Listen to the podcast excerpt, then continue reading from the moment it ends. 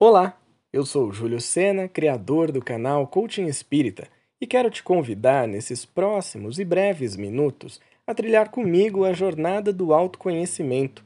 São reflexões espíritas baseadas em o Evangelho segundo o Espiritismo e aplicadas na vida cotidiana.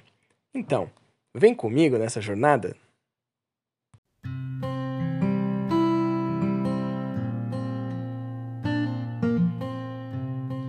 Você já parou para observar o mundo hoje? Pois é. Quando a gente faz isso, fica difícil de entender e de aceitar tanta desigualdade acontecendo. De um lado, pessoas na extrema miséria, do outro, pessoas vivendo a ostentação da riqueza e das posses. Enquanto uns sofrem, outros gozam dos prazeres terrenos como se não houvesse amanhã. Mas o negócio fica mais feio ainda quando a gente para para pensar nas pessoas boas que sofrem e nas pessoas más que estão vivendo na prosperidade. Com tanta dúvida sobre a verdadeira justiça das aflições que surgem o tempo todo na nossa vida, resta uma certeza: se Deus é soberanamente justo e bom, com certeza tem um bom motivo para que tudo isso aconteça, né? É por isso que o objetivo da nossa reflexão de hoje, da jornada do autoconhecimento, será refletir sobre a justiça das aflições nas nossas vidas.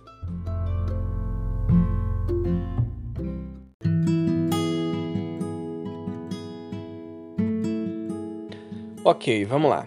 Eu sei que não é fácil entender e aceitar as aflições e tanta desigualdade no mundo, mas ainda bem que existe o Espiritismo para trazer uma explicação lógica que faz a gente entender pelo menos um pouco mais sobre a justiça divina.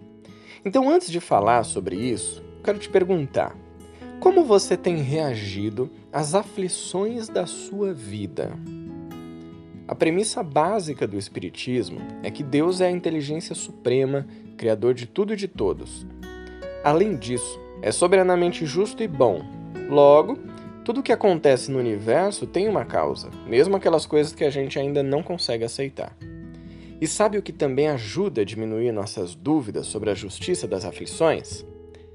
Se você está acompanhando o podcast na sequência, já ouviu alguns episódios sobre ela.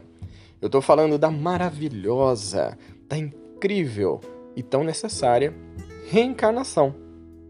Olhando para trás, a gente vai encontrar inúmeras vidas que podem nos explicar o que hoje a gente vê como uma desigualdade é por isso que, quando Jesus fala dos bem-aventurados e do que esses espíritos receberão por conta de suas aflições, ele se refere sempre à vida futura.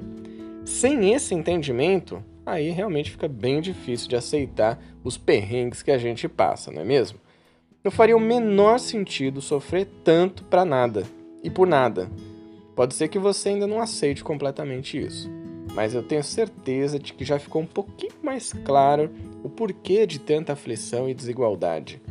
E o melhor de tudo é que isso vai passar e a gente vai ter encarnações cada vez melhores.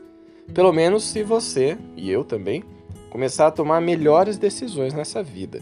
Mas isso a gente vai falar em outro episódio. Mais uma vez, vale a pena refletir sobre essa pergunta: Como você tem reagido as aflições da sua vida.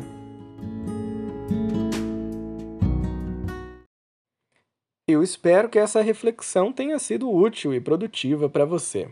Se quiser conhecer mais conteúdo sobre o Espiritismo com uma linguagem leve e atual, siga arroba Espírita no Instagram e se inscreva no canal Coaching Espírita no YouTube para mais vídeos e reflexões. Que Jesus nos inspire e nos fortaleça nessa jornada do autoconhecimento. Um grande abraço e até o próximo. Tchau!